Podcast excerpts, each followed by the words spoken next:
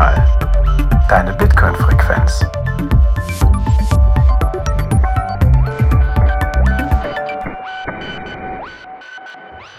Herr Professor.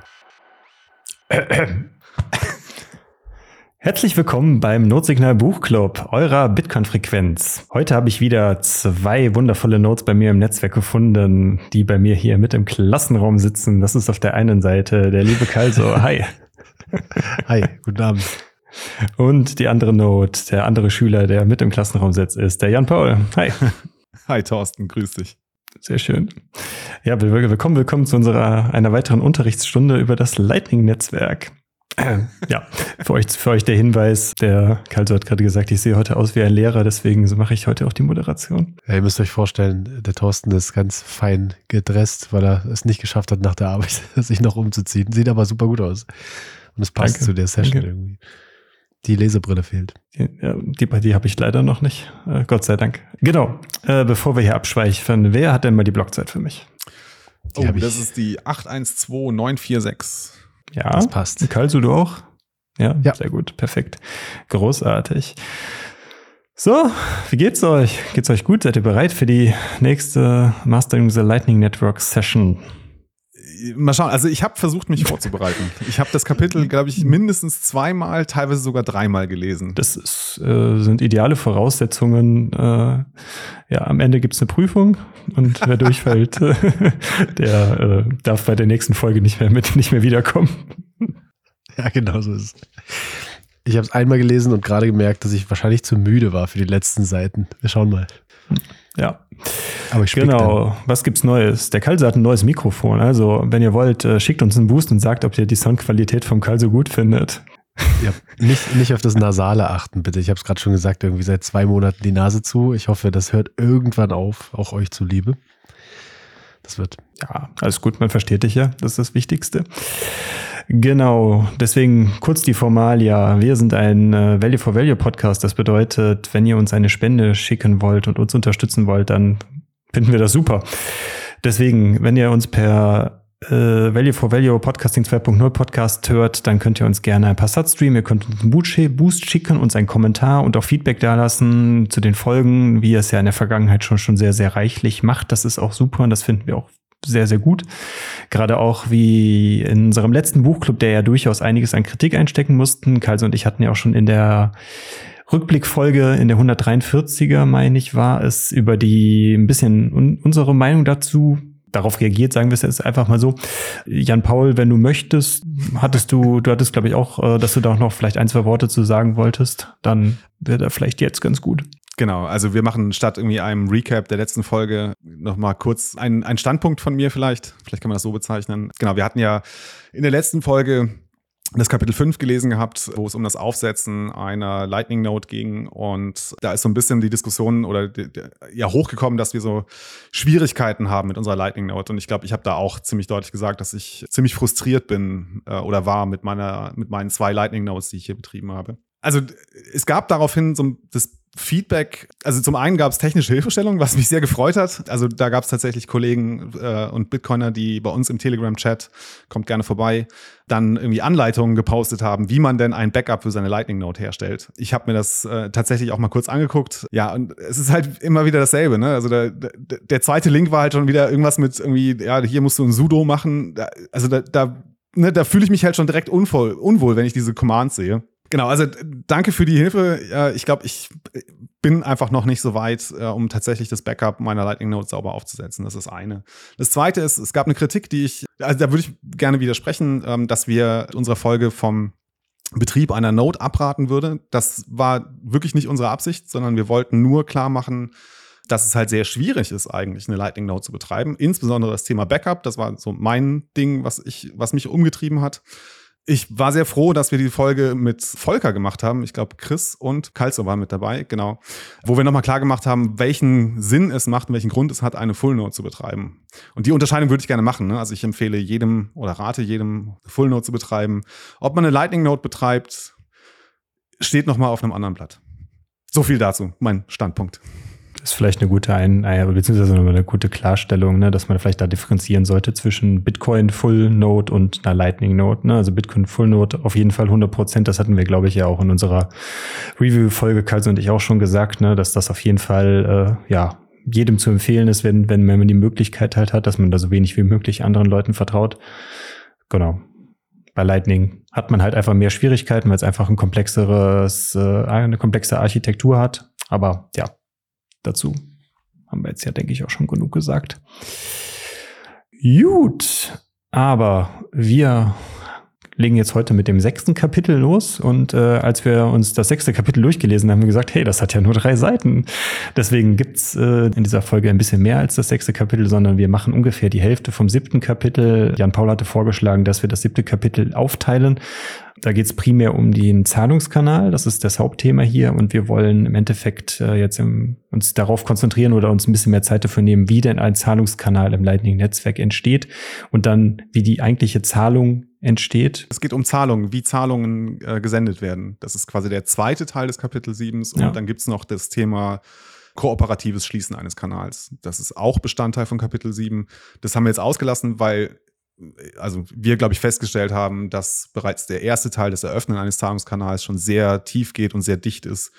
Ähm, und wir wahrscheinlich ein bisschen Zeit dafür brauchen, um das hier zu besprechen und genau versuchen, ein paar Fragen, die uns gekommen sind, zu klären. Ja, klingt auch nach einer guten Marschrichtung. Das heißt, dann äh, können wir jetzt von mir aus, wenn ihr wollt, gerne können wir mit dem sechsten Kapitel starten. Das ist eigentlich nur ein ja, Jan Paul, du hast Genau, ich will noch einmal kurz noch eins einschieben, weil wir nicht nur das Kapitel 6 starten, sondern auch den Teil 2 des Buches starten. Ne? Also oh, Teil 2 ja. heißt hier das Lightning-Netzwerk im Detail. Ganz banal kann man sich jetzt vorstellen. Teil 1 war quasi eine leichte Hinführung, mit der wir uns schon schwer getan haben. Und jetzt geht's halt wirklich in die Vollen. Also jetzt geht's wirklich in die Tiefe, äh, ins Detail genau, das wollte ich nochmal rausstellen. Also, dass es jetzt hier ne, der, der zweite Teil des Buches ist. Ja, das ist vielleicht dann auch im Endeffekt auch das, was ja eigentlich so großartig der Inhalt von dem sechsten Kapitel ist. Das ist im Endeffekt so die, quasi so ein, man hat auf der einen Seite dann diese, diese Übersichtskarte, das können wir auch gerne wieder dann in dem aktuellen Kapitel, was ihr jetzt dann seht, wieder in der Podcast-Folge verlinken. Diese Abbildung oder diese Architektur, sage ich jetzt mal so, diese unterschiedlichen Schichten, wie äh, Lightning da sich unterschiedliche Funktionalitäten oder Komponenten dann zu zu Hilfe nimmt, kann man das so sagen.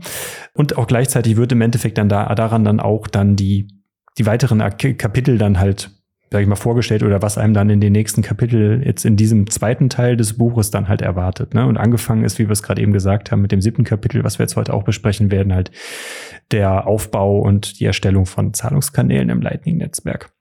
Hm. Was mich ich weiß nicht, ob ihr das, ich, also du hast ja eigentlich auch einen IT-Hintergrund. Du hast doch bestimmt auch in deinem Studium oder in deiner Ausbildung, ich weiß es nicht genau, bestimmt auch das OSI-Schichtenmodell gelernt, oder? Ja, Und das, das ist auch dann, als ich diese Grafik genau, gesehen genau. habe, direkt das erste, das erste, was ich woran ich gedacht habe. Ja, war es für mich auch. Haben sie ja auch so ein bisschen darauf hingedeutet, dass eben die Anlehnung an, ich glaube hier in der Zusammenfassung hast du es nochmal geschrieben, ist ein Protok Protokollstack das Lightning-Netzwerk ja. ist eine komplexe, komplexe Sammlung von Protokollen, die auf dem Internet aufsetzen. Und das, das Modell kam dann doch sehr vertraut vor mit den verschiedenen Schichten für das Versenden und für die, ich kann es aber kurz durchgehen, ähm, von unten nach oben. Die Verbindungsschicht, die Messaging-Schicht, die Peer-to-Peer-Schicht, mhm. die Routing-Schicht und die Zahlungsschicht. Und kam mir auch sehr vertraut vor und ich finde es auch ganz angenehm, muss ich sagen. Ich hatte mit dem Kapitel 6, als, als ich das angefangen habe zu lesen, habe ich gedacht, okay, jetzt wird es doch spannend, weil wir haben ja am Ende von diesem ersten Teil so ein bisschen überlegt, na, lesen wir weiter oder wird es zu kompliziert? Ich finde bis jetzt, also mal schauen, wie lange wir das so durchhalten, aber bis jetzt dieses Kapitel und das nächste, was wir jetzt heute diskutieren wollen, also mal so als erstes Vorresümee, ich fand super spannend. Also ich fand jetzt challenged einen das noch so ein bisschen mehr, das zu verstehen. Und ja, ich bin, ich bin gespannt, wie gut man es dann wirklich ergründen kann. Und ich kann mir vorstellen, jetzt braucht man dann doch irgendwann auch mal die Hilfe von René. Vielleicht können wir da mal darauf zurückkommen. Wir schauen mal, wie weit wir heute kommen. Bestimmt. Ja, Paul, hast du eine, hast du das, kennst du das OSI-Schichtenmodell? Jetzt, um dich das mal zu fragen, kennst du das? Also ich habe das tatsächlich jetzt äh, in meinen Lehrjahren in Bitcoin habe ich das tatsächlich auch schon ein paar Mal gesehen gehabt. Insofern ja, ähm, kam mir das bekannt vor. Ich hätte den Begriff jetzt nicht parat gehabt, aber ja, genau. Also das, das ja, habe ich schon mal gesehen gehabt. Sehr gut. Ja. Cool, ja, also ich finde find dieses find diese Grafik auch sehr cool, weil man dann einfach mal so sieht, man kennt halt diese einzelnen Komponenten, finde ich, von äh, die jetzt dann auch im folgenden in den nächsten Kapiteln alle beschrieben wird. Aber ich finde es jetzt auch mal spannend in diesem Kontext dann auch dann mal zu sehen. Auf der einen Seite dann, also wie, sage ich mal, standardisiert, dass dann alles dann in diesen jeweiligen äh, Basisbolts dann implementiert ist, also wo das dann beschrieben ist, genau wie das dann halt funktioniert, was mir dann auch wieder dann dazu führt, äh, wo man dann, warum, wie man dann auch versteht, es gibt diese unterschiedlichen Implementierungen, ne, Eclair, C-Lightning, NND und so weiter. Und alle müssen ja theoretisch diese Bolts implementieren, damit sie untereinander kompatibel sind. Und nur so wenn wir diese Kompatibilität mit diesen Bolts haben, wie sie jetzt hier dann in diesem äh, in dieser Topologie beschrieben sind, ist es ja nur möglich, dass ich auch einen, leitenden Zahlungskanal zum Beispiel von einer Lightning Node zu einer äh, Core Lightning Node aufbauen kann, weil beide dann das gleiche Protokoll sprechen. Das finde ich, das kommt hier in diesem äh, in dieser Grafik dann halt äh, wird einem erstmal so richtig klar, wenn einem das vorher nicht schon klar war, aber so nur so, da sieht man halt so richtig, okay, das ist ein Protokoll, das definiert, wie die Implementierung miteinander sprechen müssen, damit das auch untereinander kompatibel ist. Und jetzt vielleicht eine ganz doofe Frage, aber an welcher, in welcher Ebene, in welcher Schicht unterscheiden sie sich? Also müssen wir vielleicht jetzt noch nicht beantworten oder vielleicht tun sie es auch nicht. Und also wo liegt der Unterschied in diesen, in diesen Implementierungen? Oder haben die, also geht ihr davon aus, dass in allen Schichten das gleich sein muss und darüber eine Funktion ist, die sich, die sich, die anders ist? Also weiß nicht, kann das einer von euch schon beantworten? Hat äh, leider nichts mit den Kapiteln zu tun, jetzt schweifen wir jetzt schon ab. Aber. Also der, was, was ich zum Beispiel soweit sagen kann, ist ja das Core Lightning, also das kommt ja auch von C Lightning, es ist halt in der Programmiersprache C geschrieben, die relativ, äh, relativ hardware-nah ist und dadurch auch prinzipiell relativ, also nicht so viele Ressourcen braucht. Wozu hingegen zum Beispiel LND in Go, meine ich, geschrieben ist, also eine Programmiersprache Go, die meines Erachtens einen ohne dass ich das jetzt genau sagen könnte, aber zumindest da ist die, die ist halt nicht so hardware-nah wie jetzt zum Beispiel Core Lightning.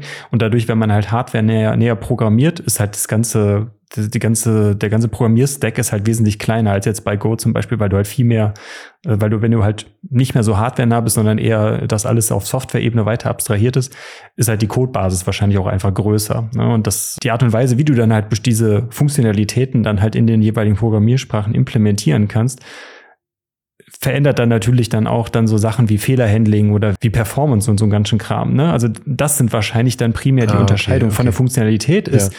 ist implementieren beide dann halt eine Bolt, äh, wie ist es hier eine Bolt 11 Invoice zum Beispiel. Das erstellen ja, beide ja. nach dem gleichen Format mehr oder weniger. Aber, aber die Art und Weise, wie es implementiert ist und wie performant oder wie, wie effizient und was weiß ich was, mhm. da sind die Unterscheidungen wahrscheinlich dann. Okay, okay, das macht Sinn. Hm. Danke. Habt ihr genau verstanden, warum wir jetzt mit dem Thema Zahlungskanäle anfangen? Also warum ist das quasi der, der, der, das Erste, was wir uns anschauen? Ich glaube, das erklärt sich noch ein bisschen mehr in den folgenden Kapiteln.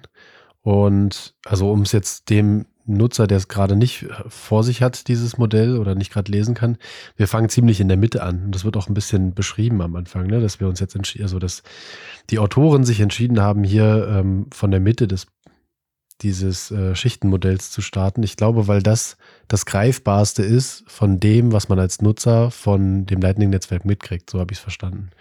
Mhm. Okay, also ja, wir fangen auf jeden Fall mit dem Thema Zahlungskanäle an. Und dann Richtig. arbeiten wir uns vor durch noch ganz andere Themen. Wir können es ja schon mal ansprechen. So, das Kapitel 8 ist dann Routing in einem Netzwerk aus Zahlungskanälen. Kapitel 9 Kanalbetrieb und Zahlungsweiterleitung. Kapitel 10 ist Onion Routing und so weiter. Es geht noch bis Kapitel 15. Genau, bis Kapitel 15. Genau, wir haben noch einiges vor uns. Wir fangen mit Kapitel 7 gleich an. Richtig, genau. Ja, also um das zusammenzufassen, Kapitel 6 ist im Endeffekt nur so eine Übersicht, was eigentlich dann uns in, den, dem Kapitel 2 erwarten wird. Und ja, viel mehr kann man da eigentlich, glaube ich, gar nicht zu sagen. Ich finde, das, das Wichtigste ist einfach diese Grafik, die wir euch jetzt ja die ganze Zeit euch auch anzeigen und könnt euch anschauen, aber dann habt ihr zumindest schon mal so ein bisschen wie die einen Blick dafür, dann eine Idee, wie die Topologie von Lightning eigentlich aussieht. Deswegen, ich finde sie cool, die Grafik, und die hilft auf jeden Fall, um das äh, Gesamtkonstrukt ein bisschen besser zu verstehen. Gerade wenn man schon so ein bisschen weiß, okay, man kennt die Komponenten von Lightning vielleicht vielleicht schon durch, äh, durch Vorwissen und so kann man das vielleicht dann alles ein bisschen besser einordnen. So ist zumindest mein Learning jetzt daraus. Gut. Wollen wir direkt in Kapitel 7 reingehen? Genau, dann können wir auch direkt einen Switch machen und äh, die nächste Abbildung ja. einblenden, nämlich ja. die Abbildung 7.1, weil die nochmal zeigt, welchen Teil wir uns genau aus diesem Protokoll-Stack uns anschauen. Äh, da ist es nämlich nochmal hervorgehoben. Da geht es um das Thema Kanal öffnen und schließen und Kanalzustandsautomat. Wie angedeutet werden wir nur über Kanal öffnen sprechen. Richtig, genau. Das ist heute der erste, der oder die, die erste Hälfte des siebten Kapitels. Deswegen haben wir die Folge auch, äh, also beziehungsweise die Kapitelmarkierung 7.1 gemacht. Wir werden dann in, in der nächsten Folge 7.2 machen und mal gucken, ob wir dann auch das achte Kapitel anfangen oder ob wir dann nur den zweiten Teil dann machen. Das müssen wir uns dann mal überlegen, dann, wie viel das Kapitel dann hergibt. Aber eigentlich sollte das dann auch für eine Folge reichen. Gut. Zahlungskanäle. Was sind denn Zahlungskanäle? Wer kann denn mal eine kleine Einführung geben? Da sind wir schon, springen wir schon ganz schön weit rein in das Kapitel, ne? Also. ich fand ganz spannend, dass bei dem Kapitel, also zum einen, genau, ich habe mir auch ein Smiley rangemacht an die Grafik, weil ich es gut finde, dass direkt mit der Grafik weitergearbeitet wird. Ich habe mir nur so ein paar Notizen hier reingekritzelt, aber ich fand dann auch gut, dass am Anfang nochmal, also von diesem Kapitel jetzt eingeordnet wird, was Lightning ist, äh, fand ich ja interessant, dass man sich die Zeit nimmt, das nochmal zu beschreiben. Und dass man eben nochmal betont, äh, dass Bitcoin eine, oder dass das Lightning-Netzwerk einfach nur eine clevere Art ist, Bitcoin zu nutzen. Und weil ja oft die Kritik kommt, das könnte ja auch durch einen Altcoin gelöst werden. Also ich, ich nehme an, darauf referenziert so ein bisschen diese Stellungnahme oder, oder dieses Einordnen, weil es noch an ein oder anderen Stelle wiederholt wird.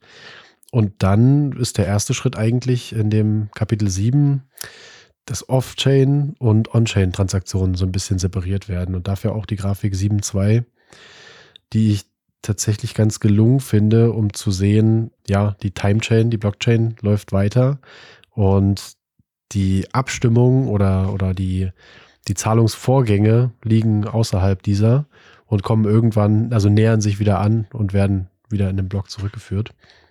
Ist auch so ein bisschen das vielleicht, was so in dem ersten Teil des Buchs beschrieben wurde, diskutiert wurde.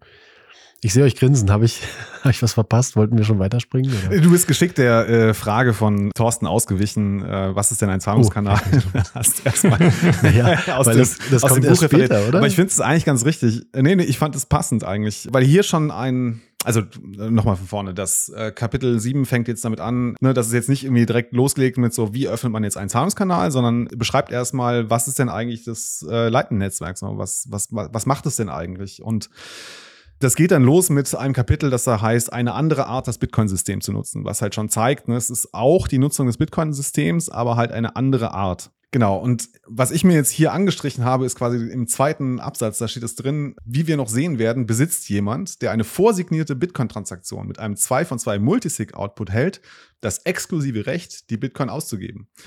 Also das bedeutet eigentlich, ne, dass, dass man Bitcoin besitzt, auch wenn diese Transaktion noch nicht öffentlich ist. Und das ist quasi der Trick, oder das, das Konzept, das wir uns zunutze machen im Lightning-Netzwerk, um Zahlungskanäle zu eröffnen und soweit ich das verstanden habe, auch darüber hinaus quasi. Also, dass wir eben dieses, ne, das Faktum haben, wir können eine vorsignierte Transaktion haben, ähm, von, bei der wir davon ausgehen können, ähm, den Output davon, den besitzen wir, der gehört uns. Richtig. der Thorsten gut, ist voll in seiner Lehrerrolle aufgegangen. Der, Lehrer sagt richtig. Perfekt.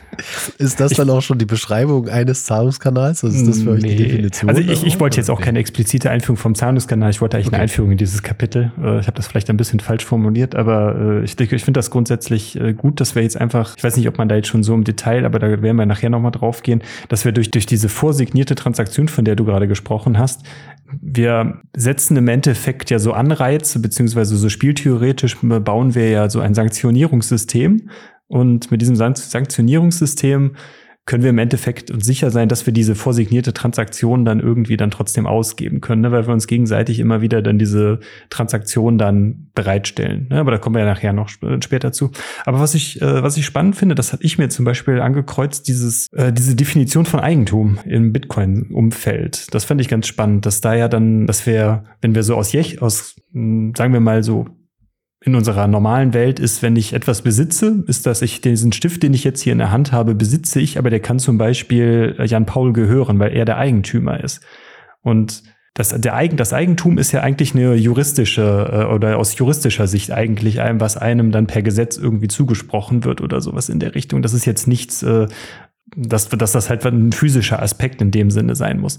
Und bei Bitcoin gibt es ja eigentlich diese Trennung nicht so richtig, weil wir davon ja ausgehen, derjenige, der den Private Key zu einem UTXO besitzt, der ist in der Lage, dieses UTXO auszugeben. Das heißt, er ist Besitzer und theoretisch auch gleichzeitig Eigentümer. Aber wenn ich diesen, äh, diesen Private Key zum Beispiel euch beiden gebe, seid ihr theoretisch auch beide gleichzeitig Besitzer und Eigentümer. Und wir sind alle, also es gibt quasi keinen exklusiven Eigentümer denn mehr. In dem Sinne, wir sind alle Besitzer, aber wir sind keine Eigentümer. So ist zumindest meine Wahrnehmung dann daraus. Genau das Kapitel hatte ich mir auch nochmal angestrichen. Ähm, ich fand es ganz spannend, das nochmal abzugrenzen. Und die haben ja hier unten auch bei dieser kleinen Ratte, was ist das, Opossum, nochmal den Hinweis gegeben auf dieses, dieses Phrasing, not your keys, not your coins. Und ich finde den letzten Absatz halt wichtig. Das denken Sie daran, dass auch der, wenn ein Dieb die privaten Schlüssel besitzt, er sie tatsächlich de facto besitzt, also Eigentümer ist, auch wenn sie ihm rechtlich nicht gehören. Das grenzt das nochmal ganz gut ab, finde ich. Ja, genau, das, das, ist, das ist das, was ich sagte, ne, dass es sich einfach unterscheidet von aus juristischer Sicht, aber halt dann, äh, ja, dass man das nicht unbedingt vergleichen kann dann oder dass es das jetzt einem nicht dazu gesprochen wird. Ja. Genau, und bei Thema Multisig, äh, was ja dann noch dazu kommt, äh, das Thema hatten wir jetzt noch nicht angesprochen, das ist dann, was dann im nächsten Unterpunkt dann äh, angeführt wird, ist es ja auch nochmal was anderes dann, ne? Wenn wir, wir drei zum Beispiel jetzt einen Multisig von äh, drei, von drei aufbauen oder sowas, da sind wir ja alle irgendwie Teilbesitzer und Teileigentümer, aber äh, unabhängig voneinander können wir trotzdem äh, die UTXOs oder die äh, Sats nicht ausgeben. Und das ist natürlich auch noch so ein Konstrukt, was es jetzt dann in der physischen Welt wahrscheinlich nur äh, auch durch, durch irgendwelche Rechtskonstrukte oder sowas gibt, ne? dass man halt sagt, okay, wir, äh, wir setzen einen Vertrag auf, der halt sagt, dass wir jetzt irgendwie Gelder von irgendeinem Unternehmen oder sowas dann immer nur mit drei Unterschriften ausgeben können oder solche Sachen. Das wird einem halt juristisch zugesprochen, aber, aber so sonst so eine technische Lösung gibt's ja dann sonst in, in, in anderen Formaten eigentlich nicht oder in der klassischen Welt. Weißt du, was ich meine? Jan Paul, du guckst so skeptisch. Nee, nee, voll. Mir ist gerade voll das Licht nochmal aufgegangen, warum das jetzt eigentlich so wichtig ist, dass dieses Thema nochmal vorangeschoben wird, bevor wir das Thema Zahlungskanal öffnen, tatsächlich besprechen. Ne? Weil es, also in der, in der physischen Welt ist es ja nur sehr schwierig umzusetzen, aber im Bitcoin ist es halt, es ist halt einfach. Du kannst halt sagen, wir legen das jetzt fest, ne? Wir brauchen mehrere Signaturen, äh, um halt ein äh, UTXO oder mehrere UTXOs auszugeben.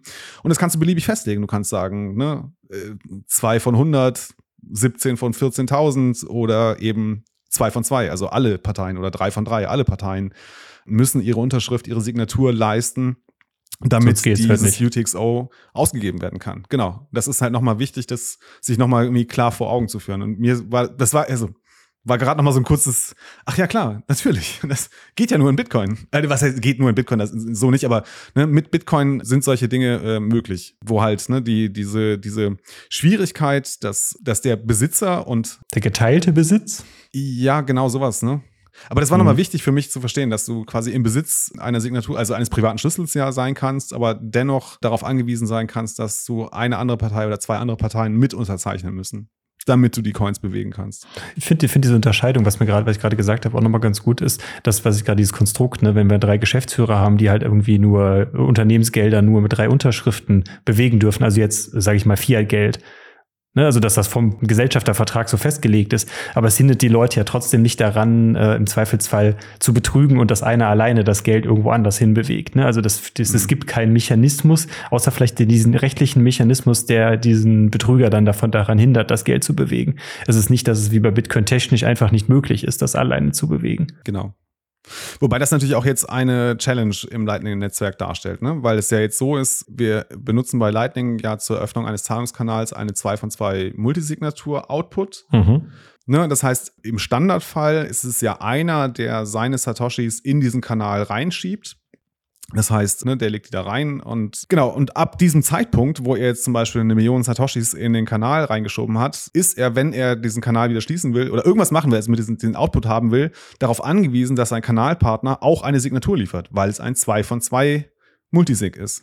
Genau, und das ist eine Herausforderung und ich glaube, also ne, das, das müssen wir jetzt halt lösen und ich glaube, deswegen sprechen wir in diesem Kapitel so deutlich nochmal über das Thema Multisignatur ähm, und, und Besitz und Eigentum bei Bitcoin. Ja. Ja. Deswegen ist auch ein ganz, ist auch das, das, das der nächste Punkt. Also du, kann, ich, du kannst gerne gleich, ich will das ganz kurz noch bringen. Das eine Kapitel, was die bezeichnet gemeinsamer Besitz ohne unabhängige Kontrolle. Das bedeutet im Endeffekt, wie du es gerade schön gesagt hast, wir sind halt zwingend darauf angewiesen, dass der zweite Teilnehmer unseres Kanals äh, oder der, der, der andere Kanalpartner uns seine Signatur gibt, um irgendwas on-chain mit dieser, mit diesem 2 von 2 Multisig machen zu können, wenn der Kanal irgendwie verändert werden sollte oder so weiter. Also wir sind zwingend darauf angewiesen. Genau, genau, beides. Also wir sind zwingend darauf angewiesen, dass einer von beiden handlungsfähig ist, dass er was damit machen kann. Aber dann das nächste Kapitel genauso spannend, dass wir gesperrte und nicht einzulösende Bitcoin verhindern müssen. Das heißt, wir, wir haben zum einen, genau, der andere könnte weg sein und ich kann an meine Funds nicht mehr ran, ich kann den Kanal nicht mehr schließen. Äh, ich kann aber auch ein Risiko haben, dass einfach der andere mich erpresst, weil er weiß, da ist mehr auf meiner Seite und er gibt es nur raus oder, oder bestätigt die Transaktion am Ende nur, wenn er die Hälfte davon abkriegt. Das ist ja so ein gängiges äh, Szenario, wenn man sagt, man macht so ein Multisig mit äh, Freunden und dann wird es auf einmal ganz viel wert. Und dann kommt einer auf die Idee und sagt, naja, du hast mir damals da deinen dein Key gegeben und ich habe gehört, das ist jetzt super viel wert, jetzt willst du den haben, dann gib mir doch die Hälfte ab oder gib mir noch 10 Prozent, dann gebe ich ihn dir oder so. Das ist so generell das Problem, wenn man die Multisig nutzt und das teilt. Und genau, das, um das zu verhindern, gibt es halt einen besonderen Kniff, den, den wir jetzt, glaube ich, auch noch gleich diskutieren werden, wenn es darum geht, Kanäle zu öffnen dass niemand in der Lage ist, irgendwas zurückzuhalten. Auch. Ich würde es ganz gerne nochmal zusammenfassen, äh, weil ich es selber noch nicht hinbekomme. Ne? Es ist halt dieses sehr schwierig für mich jetzt zusammenzufassen, worüber haben wir jetzt mhm. eigentlich gerade im ersten Teil, bevor wir überhaupt einen Zahlungskanal öffnen äh, und, und, und uns gegenseitig identifizieren, dass wir miteinander kommunizieren können. Warum machen wir den ganzen Schmuh? So, äh, kann einer von euch das irgendwie griffig zusammenfassen? Was ist hier das, was ist die Logik, das Argument? Ist schwierig, oder? Guck mal, das, das Bild, das ich jetzt gerade habe, ist, okay, wir wollen Lightning machen. In Lightning brauchen wir einen Zahlungskanal und dafür benutzen wir zwei von zwei Multisig. Yes. Genau. Warum zwei von zwei Multisig? Ist es klar, warum wir ein zwei von zwei Multisig benutzen, um, also um mit dessen Hilfe einen Zahlungskanal zu öffnen? Naja, also ich, das ist halt die Frage, das, das, das werden wir dann jetzt im Verlauf des Gesprächs natürlich auch noch klären, dass wir diesen, äh, dass wir dieses zwei von zwei halt machen. Das ist ja deswegen, was wir jetzt gerade auch gesagt haben, es ist wichtig, dass wir diesen gemeinsamen Besitz halt haben, aber, aber dass man keine alleinige Kontrolle da, darauf hat. Um auf der einen Seite, das, was ich gerade eben schon mal angeführt habe, dieses spieltheoretische Konstrukt aufzubauen, damit man dieses, wie, wie, wie sagt immer Chris immer so schön, dieses Mexican Standoff oder sowas, dass man halt ständig dann immer in dieser Situation ist, dass, dass beide quasi den anderen bedrohen, aber auf der anderen Seite dann die, die Spieltheorie dazu führt, dass die, die Partner sich ehrlich verhalten, aber dass man trotzdem dann durch dieses 2 von 2 Multisig dann immer noch dann, also dieses Mexican Standoff, aber auf der anderen Seite die Spieltheorie spricht eigentlich dafür, dass man sich, dass man durch Sanktionen, die dann bei Fehlverhalten damit eingebaut sind, dass man sich ehrlich verhält, weil man halt immer Gefahr läuft, seine Funds zu verlieren. Und das finde ich, das ist halt der, der, der wichtige Aspekt, weswegen man so ein 2 von 2 Multisig halt aufbaut, um halt diese sag ich mal, diese Abhängigkeit zueinander halt aufzubauen und dass man, sag ich mal, Skin in the Game hat, sage ich jetzt mal. Also man hat immer irgendwie, wenn man betrügt, was zu verlieren.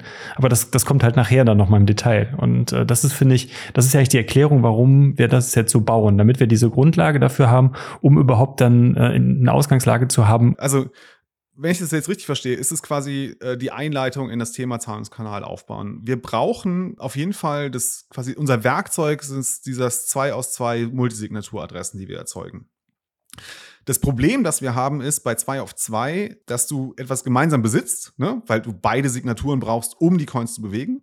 Aber du kannst dein Gegenüber zu nichts zwingen und nichts verpflichten. Das ist der Stand bei, bei, bei einem Planen zwei aus zwei Multisig. Zwei Signaturen werden benötigt. Genau. Das ist also die Challenge, ne, dass du quasi dieses gesperrte oder nicht einzulösende Bitcoin verhindern willst. Ne? Das ist der Fall, den Kalzo beschrieben hat. Dein Kanalpartner ist irgendwie, der ist weg, der ist offline, ne, der kann keine Signatur mehr liefern. Dann sind diese Bitcoins halt weg. Also das ist nur die, quasi, okay, das ist das Problembewusstsein, das wir schaffen müssen. Wir müssen halt irgendwie schauen, wie wir dieses 2 aus 2 Multisig konstruieren, so dass halt die Partner, wie, wie es hier da geschrieben ist, ne, dieses, also ein Fairness-Protokoll implementieren, damit beide dazu angehalten sind, dann doch gegebenenfalls die Signaturen zu liefern oder die bereits ich glaube, da jetzt nochmal die, die, die, die Kurve nochmal vor, von vor einer halben Stunde. ich weiß nicht, wie lange wir schon aufnehmen, ähm, wo wir gesagt haben, ne, das Interessante in Bitcoin ist ja, dass du quasi vorsignierte Transaktionen hast, von denen du weißt, dass du sie besitzt. Das, also auch wenn diese Transaktion ja. noch nicht veröffentlicht ist und noch nicht in einem Blog aufgenommen ist, weißt du einfach, weil du eine vorsignierte Transaktion hast, dass du diese, dass du die theoretisch besitzt, wenn du sie Transaktion veröffentlichst das steht tatsächlich genauso da. Also genau, zu diesem Zweck wird das Fairness-Protokoll auf den Aufbau des Kanals implementiert. Dabei helfen vorsignierte Transaktionen, die den Multisig-Output so festlegen, dass die Peers in der Lage sind, einen der Outputs auszugeben, der ihrem Anteil an Bitcoin im Kanal entspricht. Also ist genau nochmal an der Stelle auch wiederholt. Wir hatten es ja. vorhin schon mal, das stimmt. Und da kommt, das kommt auch gleich nochmal, warum das so wichtig ist. Aber das sind halt einfach die Grundbausteine. Ich denke auch, so kann man es zusammenfassen. Also zwei aus zwei Multisig, damit geteilte Kontrolle, niemand beschlussfähig, steht ja hier oben. Und unten dann Fairness-Protokoll, damit niemand den anderen übergehen kann. Ich glaube, das fasst es zusammen. Ja, und dieses, äh, dass wir ja dann immer noch wieder diesen Fallback haben, dass wir dann diese, sage ich mal, Refund-Transaction, das kommt nachher auch noch mal, also dieser Begriff, wenn wir gleich so in diesen Aufbau von äh, dem, also quasi in diesen unterschiedlichen Ping-Pong zwischen den beiden Peers dann halt gehen, wie der Zahlungskanal dann initiiert wird. Ähm, was ich aber wichtig finde, ist, dass die dass wir das vielleicht nochmal darstellen, das ist auch da so, was am Anfang des Kapitels halt ist, wir wollen ja die Zahlungen off-chain machen. Wir wollen theoretisch mit Lightning, das war ja ein Ansatz zur Skalierung von Bitcoin, dass wir die, sage ich mal, die Transaktionen von der Chain halt runternehmen und damit wir diese dann abseits off-chain dann halt bringen. Und dieser Schritt mit dieser vorsignierten Transaktion, die wir dann ja wieder dann in die, in, auf die Chain oder den Mempool geben können, die ist ja eigentlich dann nur dazu da, um dann halt wieder alles dann wieder äh, on-chain zu bringen. Aber der Idealzustand ist natürlich ein Zahlungskanal, der einmal erstellt wird und dann theoretisch unendlich lang existiert, indem dann wieder off-chain parallel äh, die ganze Zeit, also parallel zur, zur äh, Time-Chain Transaktionen laufen können. Das ist ja eigentlich der Idealzustand von Lightning. Und erst im, sage ich mal, ja, wenn das Ende der Bitcoin Time Chain irgendwann vielleicht mal erreicht sein sollte, dann wird dann diese Transaktion zurückgeschrieben und dann äh, werden die Funds auch wieder dann entsprechend der Kanalliquiditäten dann halt aufgeteilt. Das wäre ja der Idealzustand. Ja.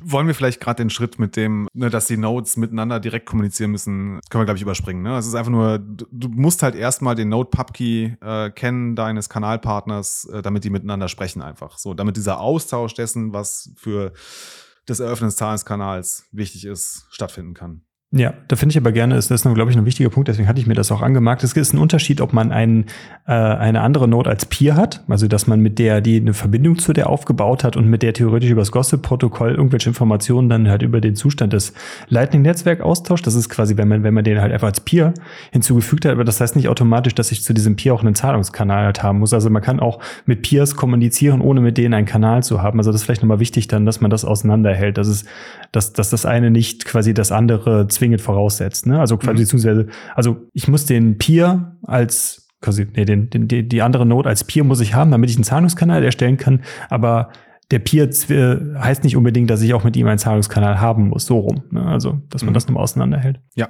genau. Gut. Dann gehen wir in das Thema den Kanal aufbauen. Endlich. Jetzt haben wir lange vorgeplänkelt. Ich denke, es macht Sinn, dass wir die Abbildung 7.3 äh, einblenden. Richtig, das wäre jetzt genau. auch mein Vorschlag gewesen, das kommt mit in die, mit in die Folge rein. Genau, also das kann man sich so vorstellen, da ist auf der linken Seite ist äh, die Note von Alice, auf der rechten Seite ist die Note von Bob und die kommunizieren jetzt miteinander. Und es gibt insgesamt ja sechs Kommunikationen, geht los von einer Kommunikation von äh, Alice zu Bob, das heißt Open Channel. Das ist aber tatsächlich nicht die Kanaleröffnung, sondern quasi nur eine Anfrage, ob wir einen Kanal eröffnen. Aber das machen wir gleich im Detail. Ähm, und dann gibt's die Nachricht von Bob an Alice und dann wieder von Alice an Bob und wieder von Bob an Alice. Äh, genau, insgesamt geht das sechsmal hin und her. Also drei Nachrichten von Alice an Bob und drei Nachrichten von Bob an Alice. Und da gehen wir jetzt in die Details. Und da bin ich echt gespannt drauf. Äh, da habe ich nämlich tatsächlich ein paar Fragen, wie das denn zu verstehen und interpretieren ist. Können wir gerne machen. Dann gehen wir mal jetzt in den ersten Ablauf rein. Ja, also das, vielleicht kann ich ja mal das Grundszenario erklären. Also wir sind ja wieder bei Alice und Bob. Unsere lieben, äh, der Bob ist der Kaffeebetreiber und Alice ist, glaube ich, eine kaffeeliebende Konsumentin. Und dadurch, dass sie so häufig zum Bob ins Café geht und dort gerne Kaffee trinkt und natürlich entsprechend auch den Kaffee bezahlen muss, hat sie sich überlegt, ich mache doch mal einen Zahlungskanal zum Bob auf, weil dann kann ich kostengünstig und schnell. Wobei es kostet eigentlich, wenn man einen Zahlungskanal direkt zum äh, Pi hat, hat man ja auch keine Gebühren. Das heißt, sie hat theoretisch, kann sogar quasi kostenfrei, können sie ihm über das Lightning-Netzwerk äh, den Kaffee bezahlen. Und das ist jetzt im Endeffekt das Szenario. Hatten wir, glaube ich, in den vorigen Kapiteln auch schon mal so ein bisschen so ganz grob skizziert. Das war ja auch so dann diese, dieses Setting, was da geschaffen wurde, dass die Alice zu Bob einen Kanal aufmachen möchte über, ich glaube, es waren 140.000 Satz. Das ist, glaube ich, dann das, was in dem Beispiel angeführt wird. Ich weiß gar nicht, ob wir jetzt hier das schon haben oder ob das erst später kommt. Nee, es sind, glaube ich, ja, jetzt ja, das schon. kommt, das kommt später, aber genau, das ist quasi die Kanalgröße, sind 140.000 Satz. Das ist quasi das, was Alice auf ihrer Seite in den Kanal mit Bob reinsteckt. Richtig, genau. Das heißt, wir sind in, die, in der Situation, ich glaube, bevor wir da jetzt reingehen, äh, wollte ich dich noch was fragen, Jan-Paul. Äh, also, wie, du hattest es eben schon gesagt, äh, wir sind jetzt in der Situation, dass Alice quasi die, die Kanalöffnung initiiert. Das heißt, von ihrer Seite kommen auch komplett die 140.000 Satz, die sie in den Kanal reinlegt. Das heißt, Bob hat jetzt in dem Sinne erstmal keinen finanziellen Input, den er leisten musste.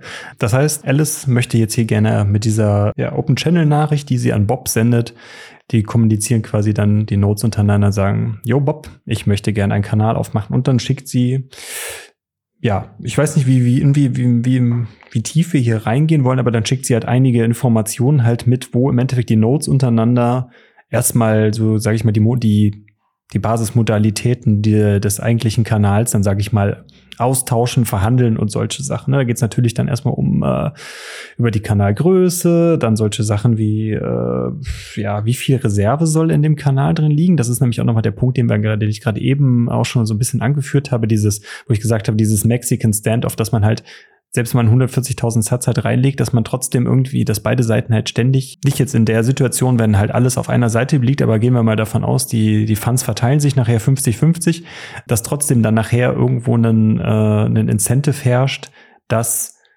ein, also dass beide Parteien was zu verlieren haben, wenn sie betrügen. Und das ist diese Mindestreserve, die halt dann in diesem Kanal halt dann bereitgestellt wird und damit der halt einfach, der einfach nicht ausgegeben werden kann.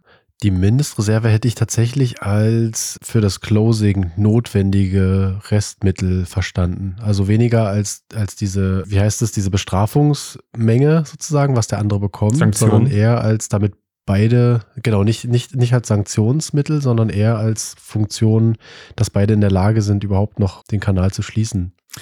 Ich glaube, wir eilen voraus. Ne? Ich glaube, das ist jetzt nicht okay. so die allerwichtigste Information äh, in diesem Open Channel, dieser Open Channel Kommunikation von Alice an Bob. Also ja, das ist, das ist da auch drin. Ähm, und die, mhm. die Bemerkung hier in dem Buch ist ja, dass es später nochmal, wenn wir über Sanktionen sprechen, da werden wir das, glaube ich, nochmal äh, äh, aufgreifen, das Thema. Ich glaube aber jetzt, ich glaube, das ist jetzt ein, Detail, ja, okay, müssen wir aber, glaube ich, jetzt nicht ausdiskutieren. Ah, okay. Aber ich sehe, genau, im letzten Absatz steht, wir kommen später noch dazu, wenn wir über Sanktionen sprechen. Deswegen spricht es eher für genau. das, was Thorsten beschrieben hat. Okay, gucken wir später nochmal drauf. Danke. Genau. Also was mir nochmal vielleicht wichtig wäre, ist, also es gibt das Bolt 2. Da ist es drin, welche Nachrichten ausgetauscht werden und was der Inhalt dieser Nachrichten ist. Und da sieht man dann, das sind, ich weiß nicht, ich kann, mag das jetzt auf die Schnelle nicht abzählen, aber es sind irgendwie 12, 14, 15 vielleicht Daten, die man mitschickt. Und wie Thorsten schon gesagt hat, das sind quasi die Bedingungen, die Alice jetzt anbietet. Unter diesen Bedingungen würde ich einen Kanal öffnen zu dir, Bob. Und unter 19. anderem steht halt drin, okay, so viel Satoshis würde ich da reintun. Und was vielleicht auch, glaube ich, noch eine wichtige Info ist, ist dieses Funding Pub Key. Also man, sie liefert ihren öffentlichen Schlüssel für das 2 von 2 Multisig. Den schickt sie auch schon mit habt ihr, also es gibt noch einen Teil in dieser Open Channel Nachricht, der da heißt To Self-Delay. Und das geht los mit einem sehr wichtiger Sicherheitsparameter für das Protokoll. Also da bin ich nicht so ganz hintergestiegen. Da habe ich mir ein großes Fragezeichen dran gemacht, was ist das, dieses To Self-Delay ist. Also meine, meine, mein Verständnis war jetzt, das ist der Zeitraum, den, den Alice nennt, wie lange Bob warten muss, wenn er eine, den Kanal schließen will. Mm. Also er, er, meldet quasi an, ich will den Kanal schließen. Bis das aber vollzogen wird, bis, dieser, bis diese Transaktion quasi veröffentlicht werden kann oder in einen Blog aufgenommen kann, aufgenommen werden kann, muss mindestens folgender Zeitraum abgelaufen sein. Also wahrscheinlich ne, irgendwie eine Anzahl von Blöcken abgelaufen sein. Jetzt hast du es selber gesagt, genau. Deswegen habe ich gerade die Hand gehoben. Eine Anzahl von Blöcken, die festgeschrieben wird, bis die Commitment-Transaktion abgeschlossen ist. So hätte ich es verstanden. Wie genau, hoffe ich, wird nochmal im Detail erklärt. Zwei Anmerkungen dazu. Das ist auf jeden Fall Teil des zweiten Parts dieses Kapitels, was wir jetzt heute nicht besprechen werden, dieses, äh, wie diese, wie diese Blocksperre oder dieses Timelock dann gebaut wird. Aber mein Kommentar dazu ist auf jeden Fall, das ist, äh, wird nur, findet nur dann Anwendung, wenn einer einseitig den Kanal schließen will. Das ist nicht, wenn sich bei, wenn es ein kooperatives Closing ist, das wird aber auch jetzt wieder im zweiten, das greifen wir jetzt auch wieder vor. Es ist jetzt nur für den Fall, das ist quasi, dass man diese sag ich mal, diese, diese Fallback-Lösung halt einfach halt hat, ne, wenn, genau, wenn halt ein gezwungenes äh, Schließen halt irgendwie gemacht wird von einer Seite, dass der derjenige, der den das Schließen initiiert, das kann Bob aber auch Alice sein, also es ist jetzt, es betrifft jetzt nicht nur, dass äh, der, die, die Sperre bei Bob liegt, sondern aber auch wenn Alice den Kanal äh, quasi einseitig schließt, dann ist die Sperre auch bei Alice dann Seite. Also immer derjenige, der die Sperre, äh, der den Kanal schließen will, der bekommt diese Zeitsperre, dass er die UTXOs, die dann in seinem, an seinem Teil liegen, halt nicht ausgeben kann. Und derjenige, der halt auf der anderen Seite ist, der halt nicht den, dieses Kanalschließen initiiert hat, der kann theoretisch jederzeit an oder der kann theoretisch, der hat diese Sperre nicht. Aber das können wir gerne beim nächsten Mal dann auch nochmal im Detail besprechen. Also nur, dass ich richtig verstanden habe, quasi Alice bietet Bob an, wenn du den Kanal einseitig schließen willst, dann musst du 1000 Blöcke oder 10.000 Blöcke warten. Das ist ihr Angebot quasi, dass sie Bob macht. Und das genau. gleiche kommt dann von Bob auch zurück. Wenn nämlich das Angebot an Alice, nee, er macht ja auch ein Angebot so an Alice, oder? Nee, ich glaube, die einigen sich da darauf, das verständigt sich halt darauf, der, also der Wert gilt, ist dann für beide der gleiche. Also sie, die beiden Channel-Partner müssen, müssen sich dann halt auf diesen Wert einigen. Und äh, hier steht auch drin, dass es dann meistens auch davon abhängig gemacht wird, wie groß der Kanal ist. Dass das, je größer der Kanal ist, dass theoretisch dann auch je länger die Wartezeit dann halt auch ist, dann bis dann die Funds nach einseitigen Schließen wieder freigegeben werden für den der das Schließen initiiert hat. Das ist, glaube ich, wichtig. Okay. Ah, das wäre meine nächste Frage gewesen. Warum unterscheiden sich denn überhaupt die beiden? Also das, die Anfrage, einen Kanal zu öffnen und das Schließen. Ich hätte erwartet, dass das Schließen dann identisch ist. Also ich repliziere, was mir vorgegeben wurde an Parametern und kann dann nichts mehr verändern. Also ich, ich einige mich mit dem, der mir angeboten hat, den Kanal zu eröffnen, mit den Parametern, die er mir genannt hat. Also beispielsweise weiß nicht, glaube ich, standardmäßig 144 Blöcke Wartezeit, akzeptiere ich und dann ist alles gut. Aber jetzt steht ja auch bei dem, die Accept-Channel-Nachricht ähnelt sich sehr und es werden nur die Felder, ich, ich glaube, Funding Pubkey und Minimum Depth, ich glaube, das sind die einzigen beiden, die sich unterscheiden. Das ist richtig. Und der Rest ist dann nur eine Spiegelung von dem, was Alice gesendet hat. Das heißt, Bob Genau, das ist im Endeffekt dann die Antwort dann darauf. Ne? Wenn er natürlich dann auch entsprechend dann den gleichen Wert zurückschickt, dann weiß Alice auch, okay, er hat den Wert 144 Blöcke akzeptiert als äh, die, dieses To-Self-Delay. Ne? Das ist einfach, das ist quasi wie eine Vertragsverhandlung, die die beiden Parteien dann halt am Anfang mhm. führen. Und wenn beide dann halt sich einig sind, okay, die Parameter, das geht, das, das gebe ich rein und das, das, das bekommt, das ist quasi die Antwort, ist identisch. Das ist halt, das heißt, es ist eine Bestätigung dafür. Und so muss man das halt sehen. Und das, was du gerade schon richtig gesagt hast, ist der Funding Pub Key. Das vielleicht nochmal, äh, das hattest du ja gerade, Jan Paul eben auch schon bei Alice gesagt. Es geht nicht um die, um den öffentlichen Schlüssel des 2 von 2 Multisigs, sondern es ist der öffentliche Schlüssel, aus dem die äh, UTXOs kommen, um das, um das, den Kanal zu fanden. Also quasi da, wo die UTXO herkommen. Das ist der öffentliche der Schlüssel dafür. Mm, bist du sicher? Weil das Funding kommt ja nur einseitig. Das Funding, das, der Input für den Kanal kommt ja von Alice. Das heißt, es müsste ja eigentlich auch nur Alice signieren. Das, was Bob liefert, ist doch der Pubkey, für, also den öffentlichen Schlüssel für das 2 aus 2, äh, für die 2 aus 2 Multisignatur-Adresse, auf der das quasi der Input von Alice landen wird. Äh, schau, schau dir mal auf der Seite 189 an, eine Multisignatur-Adresse generieren. Da steht nämlich quasi sinngemäß, die Funding Transaction sendet eine gewisse Menge an Bitcoin. Das sind die Funding Satoshis. Das ist ja das, was du gesagt hast, das sind 140.000 Satz. Die kommen ja von einer, die kommen ja meistens von einer Single, Single Signature Adresse von Alice. Genau. Das ist doch das, was ich sage, oder? Und das geht dann an ein 2 von 2 Multisignatur Outpost, der aus den, aus Alice und Bobs öffentlichen Schlüssel aus dem Funding Pub Key erzeugt wird. Also das ist quasi genau. dann das, das ist, deswegen ist es ja auch der öffentliche Schlüssel. Du schickst es ja quasi an, ein, an eine Adresse, die ja irgendwie abgeleitet ist aus einem öffentlichen Schlüssel. Das, also der Funding Pubkey von Bob ist nicht für den, für die, für die, für die Funding-Transaktion, sondern für diese Refund-Transaktion, für das, für das oder für das 2 aus 2 Multis doch auf da, jeden Fall da, wo, da, da, da, wo es halt landet ne? also da wo halt die die 140.000 genau. Satz ja dann von der von der Alice genau. dann halt landen für den, für den Output genau und der Output liegt ja dann in beiderseitiger Kontrolle. Das ist ein 2 aus 2 Multisig. Das heißt, wenn du Ja. dieses, dieses, dieses Output wieder ausgeben willst, dann musst du beide Private Keys, nämlich den Private Key von Alice zu ihrem Funding Pub Key und den Private Key von Bob zu ihrem, zu seinem Funding Pub Key vorlegen, also be- beziehungsweise signieren mit dem Private Key, damit dieses 2 aus 2 Multisig Output wieder in ein, als Input für eine Transaktion genutzt werden kann. Das ist richtig Ja. gut. Das ist wichtig. Dieser Schritt, dass du jetzt nochmal betont hast, die Signatur davon. Jetzt hat es auch für mich wieder so einen Punkt, ne? Das ist eigentlich offensichtlich, aber das macht es nochmal offensichtlicher, wenn man drüber spricht, dass die Signatur eben vorhanden sein muss. Und das macht es ja so spannend, dass man, man hat jetzt den Pub-Key, man hat diese ganzen Informationen, die man braucht. Man braucht nicht diesen Private Key von Alice oder Bob. Du brauchst nur eine signierte Transaktion. Und das kommt dann später, also da kommen wir ja, glaube ich. In, in, so weit sind wir ja noch gar nicht. Nee, genau, Genau, genau. so weit aber das, sind wir ja noch gar das war ne? trotzdem nochmal der Schritt, um das zu verstehen für mich. Hm. Ja. Sorry, das war ein Okay, kleiner Sprung okay. da drin. Aber ich, ich gehe mit, genau, es ist der, hier steht es ja auch ganz klar, für das Funding Pubkey, der öffentliche Schlüssel, den Bobs Node zur 2 von 2 Multisig-Adresse beisteuert. Also es geht um die 2 von 2 Multisig-Adresse, die gerade erstellt wurde.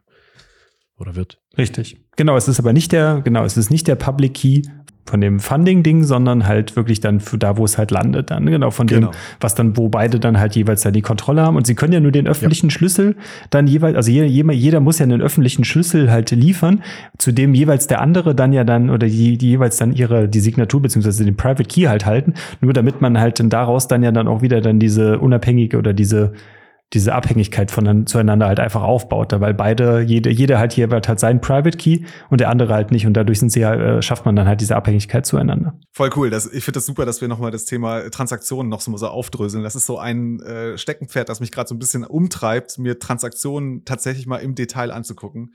Finde es voll cool, dass wir es hier nochmal, äh, äh, dass das hier nochmal Fr Früchte trägt. Genau. Aber eine Frage hätte ich noch. Hier ist ja in dem Buch, also in dem Kapitel, eine Multisignatur-Adresse generieren. Mhm. Ähm, da steht ja diese, dieses Multisignaturskript. Ne? Da steht dann zwei Alice Fun Funding Pubkey, Bobs Funding Pubkey, zwei Check Multisig. Ich habe mich gefragt, sind die beiden Zweien, deuten die an? Also die erste zwei ist, jetzt folgen zwei, zwei öffentliche Schlüssel und die nächste zwei nach den beiden Pubkeys sagt, ich brauche für beide eine Signatur. Wenn da jetzt eine Eins stände, wäre es eins von zwei. Kann ich mir das so vorstellen? Oder vielleicht ist es auch umgekehrt, aber so habe ich das jetzt interpretiert, aber ich bin mir nicht sicher, ob das so stimmt. Würde ich jetzt auch vermuten. Also jetzt so ganz, ganz, ganz äh, ja, ohne dass ich jetzt genau weiß, wie das jetzt, äh, wie jetzt hier das Bitcoin-Skript da funktioniert, aber ich würde es Mhm. mal vermuten, dass es, dass man damit halt die Parameter festlegt, dass, dass da dann die, die Regeln festgelegt werden, ne? dass halt einfach zwei von zwei halt einfach, dass der, dass man halt, ja, es gibt zwei Signaturen und die müssen auch geliefert werden, damit man halt diesen, dieses UTXO halt, au- diesen Output ausgeben darf dann in Zukunft. Genau. Vielleicht nochmal, also nochmal zusammenfassen. Ne? Also Alice hat sich quasi gemeldet und gesagt, hallo Bob, ich würde gerne einen Kanal aufmachen. Hier sind meine Bedingungen. Unter anderem, ich pack 140.000 Satoshis rein und ich möchte Yes. äh, den Self-Delay haben von, sagen wir mal, äh, 1000 Blöcken. Und Bob hat diese Nachricht bekommen, sagt, passt, schickt die Accept-Channel, heißt es. Er nimmt ja nicht den Kanal an, sondern er sagt, okay, ich bin bereit, mit dir einen Kanal zu eröffnen. Nimmt er an und sagt, ja, okay, hier ist mein, hier ist mein Pubkey für das 2 aus 2 Multisignatur-Output. Genau, und jetzt ist Alice wieder an der Reihe und Alice hat jetzt einiges zu tun. Das erste, was sie gemacht hat, war eben diese Multisignatur-Adresse generieren. Ne? Und das ist das, was sie macht. Und dann gibt's ja diese, Genau, das, dadurch, dass sie in der Accept Channel Nachricht den äh, Public Key von Bob bekommen hat, weiß sie auch, wo sie das, äh, wo sie die äh, ihre 140.000 Satz hinschicken kann, weil nur so wird ja dann die äh, Multi-Channel oder die Multi-Signatur-Adresse erstmal erzeugt. Genau. Nur, nur mit diesen Informationen von ihrem Public Key und seinem Public Key. Ne? Und das ist halt die Kombination daraus. Genau. Also mir ist es soweit klar. Für mich ist auch fein. Also passt bei dir auch, dann können wir nämlich dann weitergehen. Ja, für mich. Genau, jetzt kommt der nächste Schritt, die Funding-Transaktion kreieren. Ja. Also ich glaube, das hatten wir schon so ein bisschen angedeutet. Ne? Also, also Alice wird jetzt eine Funding-Transaktion kreieren und sie hat einen Input und in diesem Fall sind es 200.000 Satoshis und zwei Outputs, nämlich einmal äh, ihre 60.000 Satoshis Wechselgeld, ähm, nämlich den Rest von äh, den 140.000 Satoshis, die sie in dieses 2 von 2 Multisig reinschickt. Ja. Das ist eigentlich jetzt ja noch verhältnismäßig simpel eigentlich. Sie erstellt die. Das ist jetzt wichtig und das ist jetzt dann auch eigentlich der, der nächste Schritt schon.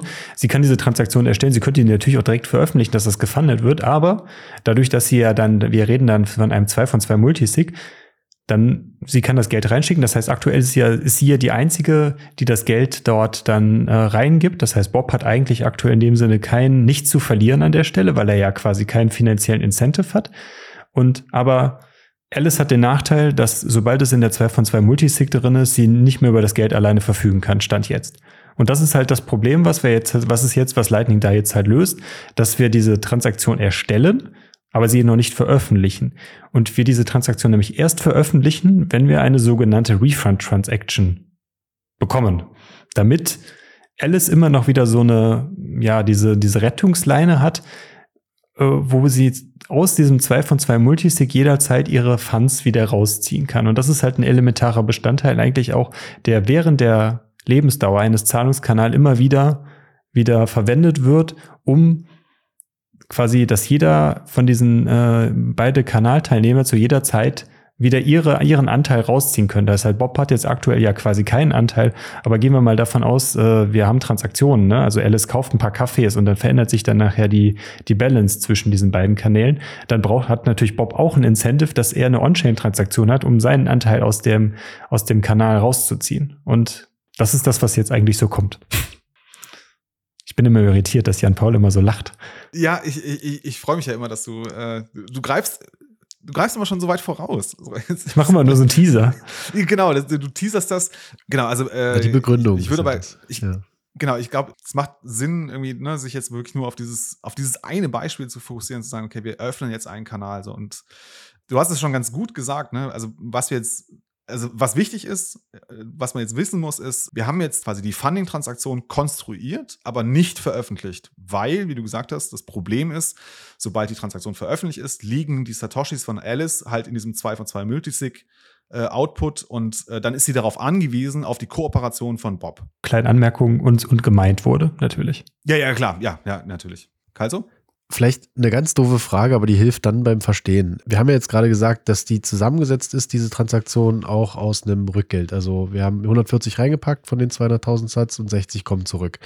Die bekommt ja Alice jetzt in dem Moment, in dieser Sekunde erstmal noch nicht zurück, weil es ist ja noch nicht gepublished. Wann kriegt sie denn genau. wenigstens dieses Wechselgeld wieder? Also vielleicht, das, das hilft vielleicht so ein bisschen, das zu verstehen. Sobald die Funding-Transaktion veröffentlicht ist. Dann veröffentlicht genau. ist. Okay, okay, Aber da kommen wir dann wahrscheinlich nicht, gleich ne? hin. Sie muss halt vorher irgendwie diese Absicherung schaffen. Und dann kommt dieses Beispiel von, äh, ich weiß nicht, wir hatten es mit dem Ehevertrag. Ne? So ein Ehevertrag ist, oh, wie war das? Also normalerweise, also nicht normalerweise, aber in manchen Jurisdiktionen ist es so, wenn du eine Ehe eingehst, dann fließen ja quasi die, die Vermögen beider Ehepartner äh, gemeinsam in diese Ehe rein. Ne? Ja. Und dann ist es quasi eine Vermögensgemeinschaft oder wie. Äh, Richtig, im Deutschen, ich, ich glaube, im deutschen Kontext passt das nicht so ganz, weil da gibt es, glaube ich, diesen, diesen Kontext nicht, dass man quasi, sobald man geheiratet hat, ist direkt alles, alles, was du auch vorher besessen hat, direkt, äh, dass das alles 50-50 ist, das haben wir in Deutschland ja nicht. In Deutschland haben wir ja eigentlich erst, wenn wir, der Standardfall in Deutschland ist ja, man heiratet und alles, was man ab dann erwirtschaftet, so, ist prinzipiell ja. ja, wird dann erst geteilt. Also dieses quasi, ich, heirate und dann alles, was ich vorher besessen habe und dann, ja, wird, ja. dann äh, lasse ich mich einen Tag später scheiden und dann direkt die Hälfte ist, geht dann an meinen Partner. Das gibt's in Deutschland ja eigentlich nicht. Deswegen ist es, stellt er wahrscheinlich auch in manchen Jurisdiktionen. Also in Deutschland passt dieser Fall zumindest nicht. Genau, aber es geht jetzt um das Beispiel, ne? also das, das hier konstruiert wird, ist quasi, man geht eine Ehe ein und ähm, das Vermögen, das von beiden äh, eingebracht wird in diese Ehepartnerschaft, ja. gehört dann beiden gemeinsam. Und im Falle einer Scheidung wird es dann halt einfach zu gleichen Teilen zum Beispiel aufgelöst, wenn es keine weitere Einigung gibt. Ja. Genau, und jetzt ist aber die, die, die Refund, äh, also die, die, die Absicherung ist quasi, dass man sich vorher auf einen Vertrag einigt und sagt also, äh, am Ende bekommst du nur den Anteil raus, den du eingebracht hast, und äh, der andere Partner bekommt halt seinen Anteil raus, den er eingebracht hat. Irgendwie sowas. Ist ein komisches Beispiel irgendwie. Also mir, mir ist es eigentlich klarer, wenn, äh, wenn ich weiß, ähm, ne, dass ich sobald ich die Transaktion äh, veröffentliche und das ein, einem 2 von 2 Multisig-Output landet, dass ich dann quasi keine Kontrolle mehr habe. Dann bin ich nicht mehr der alleinige Besitzer und Eigentümer dieser Bitcoins oder dieser Satoshis. Und ich will halt irgendwie sicherstellen, dass mein Kanalpartner mich nicht unter Druck setzen kann. Also mich, mich, mich nicht zwingen kann, irgendwas anderes zu tun, weil ich halt immer auf seine, auf seine Signatur angewiesen bin. Genau, und dafür wird jetzt eben die sogenannte Refunding-Transaktion noch konstruiert. Das ist quasi, sie, Alice plant ihren Ausstieg, bevor sie überhaupt die Vereinbarung eingeht. Also bevor sie überhaupt den Kanal aufmacht. Genau, und jetzt geht's, ja, also jetzt machen wir uns was zunutze, was, glaube ich, wir am Anfang ganz kurz angedeutet haben, zum, also Anfang von Kapitel 7, diese vorsignierten Transaktionen, dass ich halt mir in Bitcoin zunutze machen kann, dass ich vorsignierte Transaktionen habe, von denen ich einfach weiß, sobald sie veröffentlicht sind, ne, gehören diese Bitcoins mir. Weil ich halt kontrolliere, welcher Output in dieser vorsignierten Transaktion hinten dran steht, wohin es geht, wahrscheinlich zu mir. Ja, richtig. Genau. Ich glaube, wichtig ist hier zu erklären ist, Alice konstruiert ja diese Funding Transaction für dieses 2 von 2 Multisig. Also sie weiß theoretisch, wie das Ergebnis nach dieser Transaktion aussieht. Und auf der Basis, weil sie ja weiß, dass in diesem 2 von 2 Multisig ihre 140.000 Satz liegen, kann sie die Refunding Transaction konstruieren, weil sie ja genau weiß, die UTXOs, die halt in dieser, in dieser Funding, äh, in diesem 2 von 2 Multisig drin liegen, die sehen so und so aus, die haben die und die IDs und so weiter. Und auf der Basis kann sie dann eine weitere Transaktion bauen, die dann wieder die 140.000 von dem 2 von 2 Multisig wieder raussendet in eine in eine, auf eine Adresse, die sie wieder alleine kontrolliert. Das ist dann die Refund-Transaktion. Aber was natürlich wichtig ist, sie kann diese Refund-Transaction nur quasi konstruieren, wenn sie die Signatur von Bob hat. Ja, ja, das Wichtige für die Refund-Transaktion ist, dass sie aus der äh, Funding-Transaction, die sie konstruiert, ne, wo sie sagt, hier ist mein Input und da sind zwei Outputs, nämlich äh, das 2 von 2 äh, Multisig-Output und der Change, kann ich diese Transaktions-ID ableiten, weil es halt ein eindeutiger Hash ist. Und wenn ich diese Transaktions-ID habe, so funktioniert ja eine normale Transaktion. Und das ist auch das, was hier in der Refund-Transaktion zunutze gemacht wird. Wenn ich eine Transaktion mache, muss ich ja immer auf einen UTXO verweisen.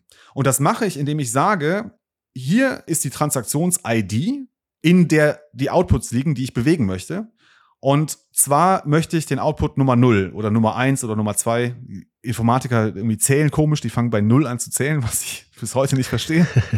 aber anyway, so ist es halt, ne? Aber, aber also, weil das möglich ist, weil wir halt einen eindeutigen Transaktion, eine eindeutige Transaktions-ID generieren können, die weiß halt Alice, ne, kann sie eine Refund-Transaktion mit dem Verweis auf die Transaktions-ID, nämlich auf die Transaktion, mit der sie das, äh, die, die, den Kanal gefundet hat, konstruieren. Ja, das ist das, was ich gerade erzählt habe, nur ein bisschen detailliert. Hast du gut gemacht. Ach, sorry. Find, also finde ich super. Also ja, genau so genau so, so, so funktioniert im Endeffekt dann diese Verkettung von diesen beiden Transaktionen, dass die, dass der Zusammenhang zwischen beiden Transaktionen einfach existiert. Und ja, das ist im Endeffekt dann das, was dann dort passiert. Wir hatten eben im Vorgespräch, ne, also das war bevor wir auf den Aufnahmeknopf hier gedrückt haben, haben wir ein bisschen über die Ursprünge davon gesprochen, äh, dass das Ganze, was wir jetzt hier gerade gesagt haben, äh, erst durch das Update von Segwit, also von äh, Segwit gekommen ist 2017, dass das, dass man damit das eigentlich äh, Lightning-Kanäle erst sicher betreiben kann, sagen wir es mal so, oder quasi diese Transaktion, wie wir sie gerade definiert haben, diese, diese Abhängigkeit zwischen der Funding-Transaction und der Refund-Transaction, dass man das erst durch Segwit sicher erstellen konnte. Weil vor Segwit war es nämlich, oder vor Segregated Witness war es nämlich möglich, dass einer der Multisig-Partner oder dass jemand dann diese Transaktion verformen kann. Wer kann mir denn dazu was erzählen? Wir haben es eben im Vorgespräch gut auseinandergedröselt. Ich habe jetzt gewartet, ob Calzo, aber Calzo liest, glaube ich, noch parallel im Buch. Der ist total vertieft. Ja, und zwar in dem Kapitel davor, weil das, das hat jetzt erst Klick gemacht durch eure Diskussion. Tatsächlich. Weil ihr, okay. und vor allen Dingen, weil du, Jan Paul, das gerade nochmal so detailliert gesagt hast, das hat mich total wundern lassen. Vielleicht lasse ich die, die Zuhörer teilhaben, aber äh, mir war nicht klar, dass es einen Bezug gibt von dieser Refund-Transaktion und dass ich dass ich die auch erst nutzen kann, und das ist ja super wichtig, wenn diese erste Funding-Transaktion ausgeführt wurde. Ich weiß, ich bin jetzt wahrscheinlich der, der Dritte im Bunde, der das nochmal wiederholt, aber das ist ja super wichtig für den späteren Schritt, auch wenn ich jetzt wieder vorgreife, aber du kannst quasi nur den Refund auslösen, wenn du, wenn der andere oder einer von beiden die Funding-Transaktion veröffentlicht hat. Ansonsten kannst du auch diesen Refund nicht auslösen. Ist das so? Ja, ja, klar, genau. Weil der und Refund aber, so, verweist und ja beide auf, haben aber die Option. auf, eine, auf die Funding-Transaktion. Ja, genau. Das, nee, das, das Schöne war mir ist so halt, dass klar, du die Refund-Transaktion schon konstruieren kannst. Achso, ja. ja. Okay, ja, alles klar. Genau, weil vorher liegt in der 2 von 2 Multisig liegen ja auch keine UTXOs drin, die man irgendwie woanders hinschieben könnte. Ne? Also die, äh, die Refund Transaction geht ja davon aus, dass da ja Sats drin liegen. Ja. Be bevor diese, ja, dieses ja, 2 von 2 nicht, nicht gefundet ist, Stimmt. kann man auch nichts anderes, kann man es auch nicht wegbewegen. Ne? Deswegen, ja, wird das halt nicht funktionieren. Ich glaube, das macht jetzt schon mal wieder mehr Sinn für auch später, wenn dann doch was drin steht, weil genau dieser Zusammenhang, den wir jetzt hier gerade ergründen, ist ja dann auch das Wichtige für eben Betrugsverhinderung. Aber genau, ich will nicht schon wieder vorgreifen, trotzdem fand ich das einen sehr wichtigen Schritt, gerade das nochmal zu verstehen. Sorry. Und jetzt Verformbarkeit von Transaktionen. Soll ich es versuchen, weil du gerade so gefragt hast? Also scheinbar, Gerne. laut dem Buch, ich hatte überhaupt keine Ahnung davon und bis eben vor der, in der Vordiskussion auch nicht. Aber gab es vor Segregated Witness, vor diesem Update, die Möglichkeit, dass man Signaturen nachträglich verändern oder modifizieren konnte. Dieses Transaction Malleability hat man vielleicht schon mal gehört, kam mir irgendwie schon mal unter. Und ich bin gespannt, ihr hattet das so schön ergründet für euch. Ich war ja der Einzige, der es nicht verstanden hat. Warum fange ich eigentlich an? Warum das jetzt so wichtig ist oder, oder was das Angriffsszenario war, das war, glaube ich, die Fragestellung. Was war ohne Segwit möglich, was jetzt nicht mehr möglich ist? Kann das einer von euch nochmal beantworten? Also vor Segwit war es so, dass wir die äh, Signaturen, also die sogenannten Witness-Daten, dass die quasi im Transaktions-Input-Teil einer Transaktion lagen. Ja? Also die Signatur ist quasi im Input-Teil, das ist ein Input- und Output-Teil in der Transaktion. Jetzt ist das Problem mit Signaturen, wenn sie einmal öffentlich sind, dass du sie also nicht verändern in dem Sinne kannst, sondern das ist ein Beispiel, so habe ich das sehr gut verstanden, das ist, glaube ich, von Andreas Antonopoulos, der gesagt hat, eine Signatur kann zum Beispiel sein 5. Ja, das ist eine gültige Signatur, das heißt, du konntest damit was machen. Jetzt ist aber auch eine gültige Signatur, wenn du schreibst 05 oder 005. Ja, liefert eine richtige, eine gültige Signatur, aber sieht anders aus. Das Problem ist jetzt, wenn diese Signatur im Transaktionsinput ist, dann verändert das die Transaktions-ID, weil ne, es einfach ein anderer Hash rauskommt, ob die Signatur 5 oder 05 ist. Ja, dadurch haben wir die sogenannte Transaktionsverformbarkeit gehabt, weil also die Transaktions-IDs quasi geändert werden können. Das ist soweit, genau, verstehe ich das. Das ah, ist das Wichtige, okay. das, das ist das, was du nämlich gerade eben auch genau erklärt hast, dass wir haben diesen Zusammenhang zwischen der Funding Transaction und der Refund Transaction, die über die Transaction ID quasi der vorausgegangenen Transaktion miteinander verlinkt werden, aber verändern wir diese Transaction ID in der in der Funding Transaction. In der Funding Transaction, was Bob dann theoretisch dann mit dieser Verformbarkeit vor Segwit Mittel machen konnte.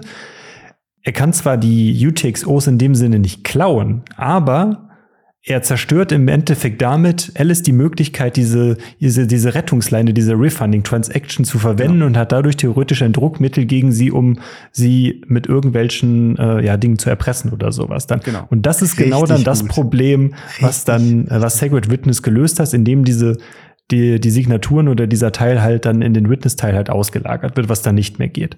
Genau. Und so hast du halt Danke, sichergestellt, dass, wir dass ähm, ne, die Genau. Nur so ist es jetzt möglich. Also seit Segregated Witness, seit wir die Signaturdaten quasi aus dem Transaktions-Input-Teil raus, also quasi aus der Transaktion rausgezogen haben, hast du halt keinen Teil mehr in der Transaktion, der verändert werden könnte, der bei der Erstellung der Transaktions-ID quasi eine trans andere Transaktions-ID ausgibt sondern jetzt sind die Transaktions-IDs sind wirklich eindeutig. Jede Transaktion, also jede Segwit-Transaktion natürlich, ne, hat eine, eine eindeutige Transaktions-ID. Und auf die referenziert ja Alice in ihrer Refund-Transaktion. Sie, sie muss ja quasi im Input, muss sie ja sagen, schau in diese Transaktions-ID, ne, und dann geht ein Node geht hin und sagt, okay, ich schaue in diese Transaktions, äh, in diese Transaktion, ah, da sind vier Outputs, oder in dem, in dem, um in dem Beispiel zu bleiben, ah, da sind zwei Outputs, äh, welchen von den beiden soll ich nehmen? Das steht auch im, in der Transaktion drin in dem Input, ja, bitte nimm Transaktion Nummer null, quasi die erste Transaktion, äh, die, die, nicht den ersten Output, also Output Nummer null, den ersten Output, der da, ähm, der da drin ist. Genau, und so kann sie halt verlässlich diese Refund-Transaktion äh, konstruieren, ohne dass irgendjemand da reinfuschen kann. Genau. Ja, und dann äh, erst dann funktioniert das quasi das Aufbauen eines Tageskanals im Lightning-Netzwerk. Ja. Wichtig ist vielleicht nochmal zu sagen, dass Bob diese Manipulation nur dann vornehmen kann, wenn Alice die Funding Transaction in den Mempool gegeben hat. Das heißt, äh, gehen wir mal von einer Situation aus, dass die, dass die Transaktion nicht in kurz, kurzer Zeit gemeint wird, sondern die liegt ein bisschen im Mempool. Und dann ist Bob in der Lage, eine neue Funding Transaction theoretisch dann die quasi ein bisschen abgeändert halt ist, dann zu veröffentlichen, die er vielleicht, wenn er schlau ist oder sowas, dann mit einer höheren Weiß ich nee, nicht. kann er nicht. Er kann, er kann, er, weil, weil er nicht die Inputs kontrolliert, kann er auch nicht äh, die, die Transaktionsgebühr. Ähm, ah ja, er stimmt, kann nur quasi, recht. er kann nur eine ähm, Transaktion mit einer etwas anderen Signatur äh, veröffentlichen. Aber wie, wie, na, deshalb dann die Frage, wie reagieren denn dann die Miner in so einer Situation, wenn die halt, also theoretisch wird ja, wird, würde, würden ja die Transaktionen wegen dem Double Spending weil, nee, nee weil die, wir haben, nee, wir haben ja kein Double Spend. Wir haben First See, First Serve, oder? Die nehmen das, ist das so? zuerst die, an, sonst sind die Transaktionen ja un, also unterschiedslos. Die ist ja identisch, ne? Die müsste ja dann genau. identisch von den Gebühren sein. Das heißt, es gibt eigentlich nichts, äh, woran die sortieren könnten, ne? Also. Also, Bobs Angriff ist in keinster Weise bezogen auf den Inhalt der Transaktion. So kann man es zusammenfassen. Und ich glaube, dieses Ab, diese Abbildung 7.5 ist nochmal ganz wichtig. Das Einzige, was Bob macht, ist ganz oben in dem Bild nur diese Transaktions-ID ver verändern die aber wichtig ist für Alice, um später diesen Refund auszulösen. Ihre ganze Refund-Transaktion basiert eben auf diesem, auf dieser Transaction-ID, auf dem, dem, nee, ja genau, auf dieser Transaction-ID. Und wenn dies verändert ist, so wie An Paul das schon zusammengefasst hatte, dann kann Alice später nicht mehr ihre äh, Satz zurückverlangen, wenn ähm, oder beziehungsweise Bob hat einfach hat ein etwas größeren Hebel auf diese, diese gesamte, auf dieses 2 aus 2 Multisig. Er kann quasi sagen, ich gebe dir nur die valide Refund-Transaktion oder ich lasse dich das nur auscashen, wenn du mich an deiner Rückauszahlung beteiligst oder so. Also dieses Erpresserverhältnis wäre dann wieder möglich. Genau weil es ja relevant ist, dass er ja prinzipiell immer noch eine gültige Signatur für die Refund Transaction auch liefern muss. Ne? Und dadurch sitzt er theoretisch ja in der Situation, ja, ich gebe dir einfach die Refund, meine, meine Signatur nicht für deine Transaktion oder für deine Refund Transaction, weil genau. ja, ich jetzt hier das verändert habe und deine Refund Transaction, die du eigentlich schon hast, die ist eigentlich Müll, weil die kannst du auch nicht benutzen. Ja, aber dadurch äh, kann man jetzt, dadurch, dass wir jetzt sehr gut Witness haben, kann man das jetzt sicher, äh, gibt es diesen Angriffsvektor nicht mehr. Ich habe noch so ein paar, äh, also äh, der eine Gedanke, der mir durch den Kopf geschossen ist, war nochmal, wir haben jetzt immer von Bob als Angreifer gesprochen, aber ich glaube, man muss das ein bisschen verallgemeinern, denn wenn wir wissen, dass im Netzwerk Lightning-Kanäle geöffnet werden, könnte ja ein Angreifer einfach hingehen und versuchen, der, der sieht halt, oh, da ist eine Pay-to-Witness-Script-Hash. Ah, nee, sieht er das? Weiß ich gar nicht.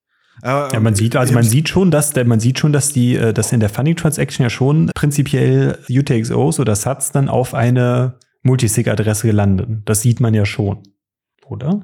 Nee, du, äh, du siehst, also du siehst diese Pay-to-Witness-Script-Hash äh, boah, was ist ja, das? Wohl nee, Adresse, stimmt. ne? Das ist ja das, Nein, was du brauchst steht. von beiden Seiten Input. Und zwar brauchst du von Bob ja auch die, den Teil zur, zur Signatur. Das ist ja eine Du meinst den Public Key da, ne? Genau, der Public ist, also nochmal genau. noch Recap, ich stimme dir zu, Kalso. Äh, eine, eine Adresse ist ja im Endeffekt nur eine kodierte Variante des Public Keys. Und unsere 2 von 2 Multisig ist eine kodierte Variante aus beiden, aus den zusammengesetzten äh, Public Keys von Alice und Bob jeweils. Und daraus setzt sich ja, wird sich, wird ja dann mit Base 58 wird das Ding ja im Endeffekt umkodiert, um zu einer, in Anführungszeichen, menschenlesbaren Variante zu einer Bitcoin-Adresse. Mhm.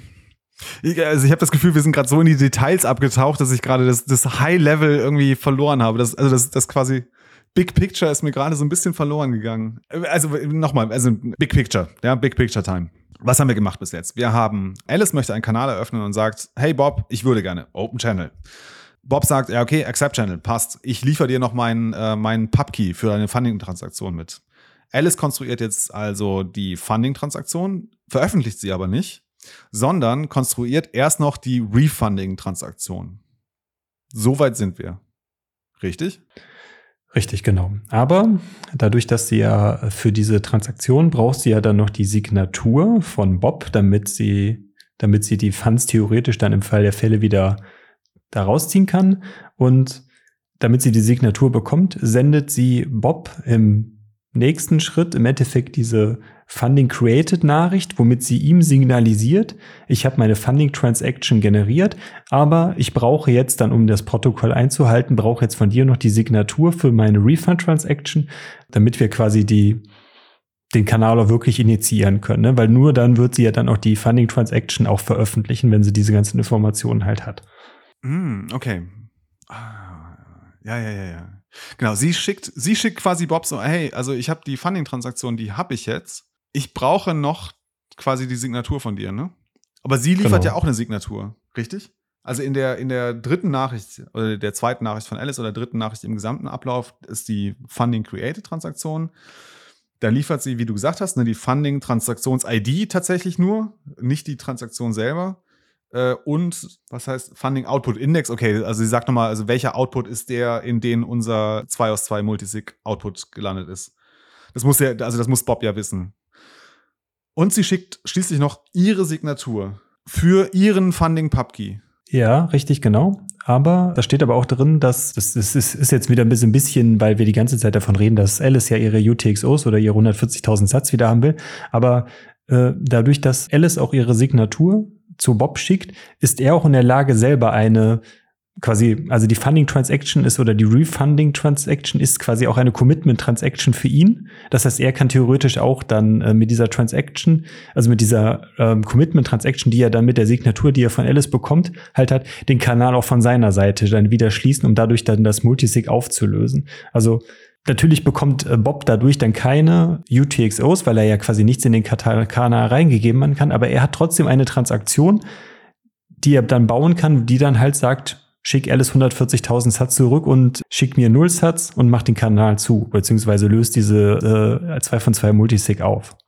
Ah, warte mal, was Alice doch erreichen will, ist, ist ja die vorsignierte Refunding-Transaktion. Das genau. heißt, sie braucht von Bob jetzt die Signatur für die Refunding-Transaktion, also quasi für das Auslösen aus dem 2 aus 2 Multisig. Ja, genau, richtig. Ja, ja, ja, genau. ja, okay. Ja, ja, genau.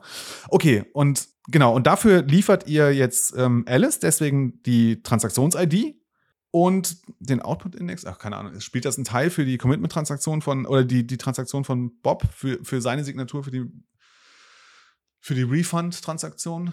Und dann kriegt ihr genau, und dann in dieser Funding-Signed-Nachricht, das ist dann die vierte Nachricht, die, oder die, die, die, die Nachricht, die dann wieder von Bob zu Alice zurückgeht. Da bekommt dann Alice dann die Signatur für die Refunding-Transaction von ihm auch bereitgestellt. Und dann hat theoretisch Alice alle Informationen zur Verfügung, damit sie den Kanal über die Funding Transaction auch wirklich veröffentlichen kann, weil sie ja dann eine signierte Refunding Transaction hat, die quasi ihre, ihre Fallback-Lösung ist, dann, wenn halt irgendwo mal was schief läuft. Und Bob hat entsprechend dann aber auch alle Informationen, um auch genauso von seiner Seite aus dann eine äh, so eine Commitment-Transaction zu bauen, die ihm dann halt auch ermöglicht, die Sats auszulösen, dann, obwohl er natürlich jetzt keine hat in diesem Szenario, weil es ja 140 zu 0 halt ist. Aber es kann natürlich dann auch sein, wenn sich das, der Channel State verändert. Das ist auch was wieder was, was wir im nächsten Kapitel besprechen werden. Aber da braucht er theoretisch ja auch ja nach jeder Veränderung der Kanalkapazität auch immer wieder eine Transaktion, wo er dann in der oder wo beide dann halt gleichzeitig in der, Sage, in der Lage sein müssten, diese äh, ihre, ihren Anteil rauszubekommen. Und deswegen braucht ja auch Bob genauso eine Transaktion, um, ja, mhm. wie schon gesagt, die Satz daraus zu ziehen dann. Und dann wird im Endeffekt im letzten Schritt, und dann sind wir meines Erachtens auch mit dem Teil, den wir jetzt besprechen wollen, durch, dann veröffentlicht Alice die Funding Transaction, die wird dann irgendwann gemeint.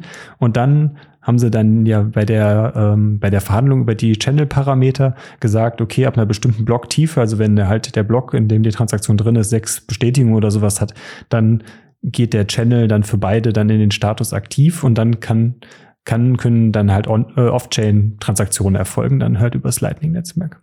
Genau, also mit der, mit der Veröffentlichung der Funding-Transaktion ist quasi der Kanal eröffnet, aber nutzbar ist er erst, wenn diese Anzahl an Blöcken abgelaufen ist, auf die sich beide geeinigt haben, ab wann der Kanal tatsächlich nutzbar ist. Ja, und okay. dann hat, hat man dann, nachdem das bestätigt ist, dann ist der Kanal nutzbar. Und dann kann man auch eine Zahlung senden. Aber das Machen wir erst im nächsten, in der nächsten Buchclub-Folge. Zum Glück. Danke für den Vorschlag. ich bin ganz schön durch. Ich hätte nicht gedacht, dass wir uns so lange an dem Thema aufhalten, aber es ist gut, glaube ich.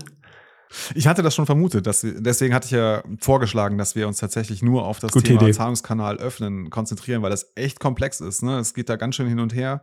Ich muss auch gestehen, dass es mir also der, der, der letzte Teil ist mir jetzt noch nicht so ganz klar, aber ich denke, wenn ich jetzt irgendwie noch mal eine Nacht drüber schlafe und drüber nachdenke, dann wird es mir, glaube ich, auch, hoffe ich zumindest, auch mal etwas klarer, was jetzt passiert ist. Ich traue mich auch nicht wirklich zu fragen. Also ich, mir ging es jetzt auch so, in dieser letzten Diskussion war ich so ein bisschen vertieft in der Seite und sehe Funding Output Index.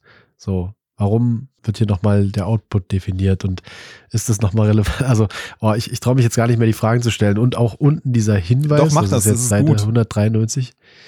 Also, ja, also sollen wir das nochmal kurz ergründen, warum hier Transaktions-ID, alles klar, aber warum ist dieser Output-Index wichtig? Warte mal, der Output-Index, damit Bob weiß, welcher Output der Transaktion der von Alice finanzierten 2 von 2 Multisig-Output ist. Das kann ich dir erklären. Wenn du nochmal zurückgehst auf die, wo ist das, Seite 189, da siehst du ja die Funding-Transaktion. Und die Funding-Transaktion hat einen Input und zwei Outputs. Siehst du das? Ja. Genau. Und wir müssen, also Alice muss anzeigen, in welchem der beiden Outputs, also in dem ersten in, oder in dem zweiten, in welchem ist jetzt tatsächlich unser 2 aus 2 Output. Deswegen kommt der Funding Output Index mit dazu. Ah, Das ist das, ne, so funktionieren halt äh, klassische Transaktionen. Das hatten wir, glaube ich, Ja. schon ein paar Mal jetzt besprochen. Ne? Du verweist quasi über die Transaktions-ID, okay, dort Ja. findest du das UTXO, das ich ausgeben möchte. Ja, also in Ja. dieser Transaktion. Und in dieser Transaktion schaust du in den x-ten Transaktionsoutput. Zum Beispiel den ersten, den zweiten oder den 17. So, ne? so ein Output, also eine Transaktion kann ja beliebig viele Outputs haben. Aber du sagst, ich möchte das UTXO, das an Stelle 0 oder an Stelle 17 oder an Stelle 1000 liegt, das möchte ich gerne ausgeben. Und dafür brauchst du halt diesen Output-Index. Der Index ist quasi nur, der zählt einmal durch, wie, ne, die zählt einfach alle Outputs durch, von 0 bis, äh, bis, bis er das Ende aller Outputs in dieser Transaktion erreicht hat. Und in dem Fall wäre es jetzt wahrscheinlich, dass der eine Null wäre dann der, der Funding äh, Output und der andere wäre, wäre der Einser zum Beispiel, wäre dann der Wechselgeld-Output wahrscheinlich mit dem Genau. Index 1 Genau, und Index genau. 0 zum Beispiel dann. Und der ist schon so wie die, also dieser Wechselgeld-Index, oder ja, der ist schon so definiert, dass er immer zurück zu Alice ihrem Wallet geht. Deswegen ist er auch nicht von Interesse für Bob zum Beispiel.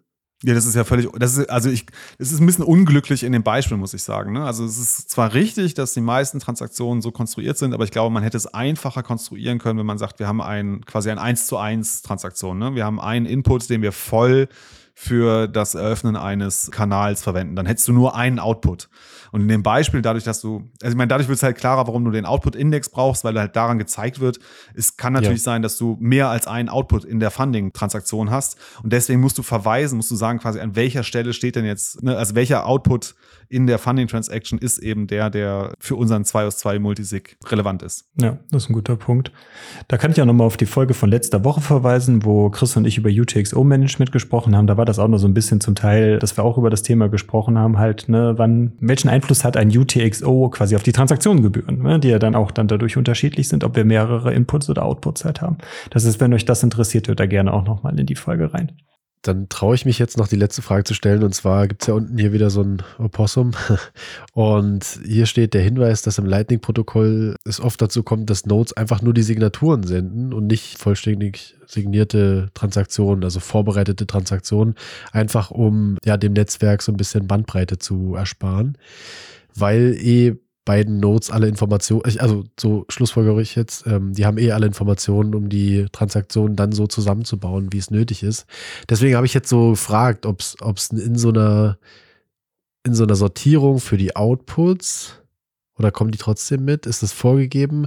Oder könnte, wenn ich nur die Signatur habe als Bob, könnte ich dann nicht mir einen anderen Output nehmen und könnte sagen, der ist größer, den will ich haben? Aber Verwechsel ich jetzt was? 2 von, der 2 von 2 Multisig liegt ja nur der eine Output.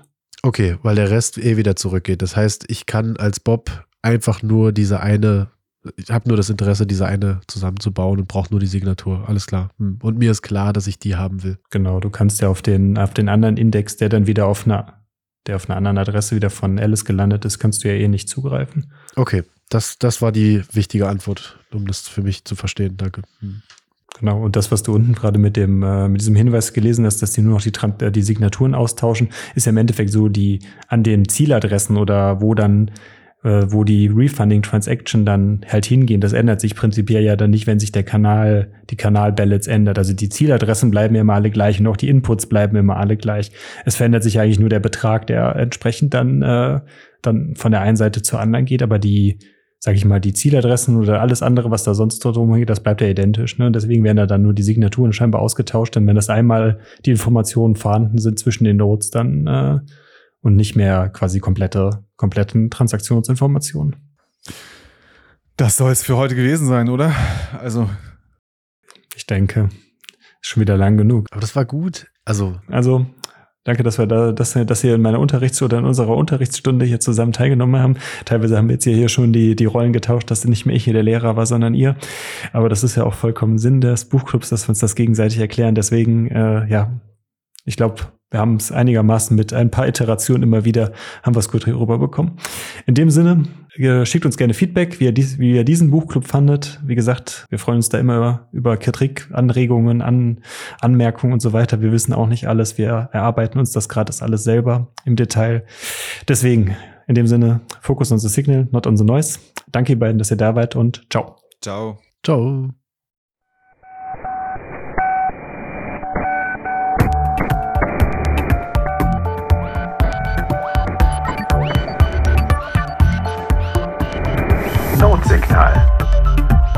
Focus on the signal, not on the noise.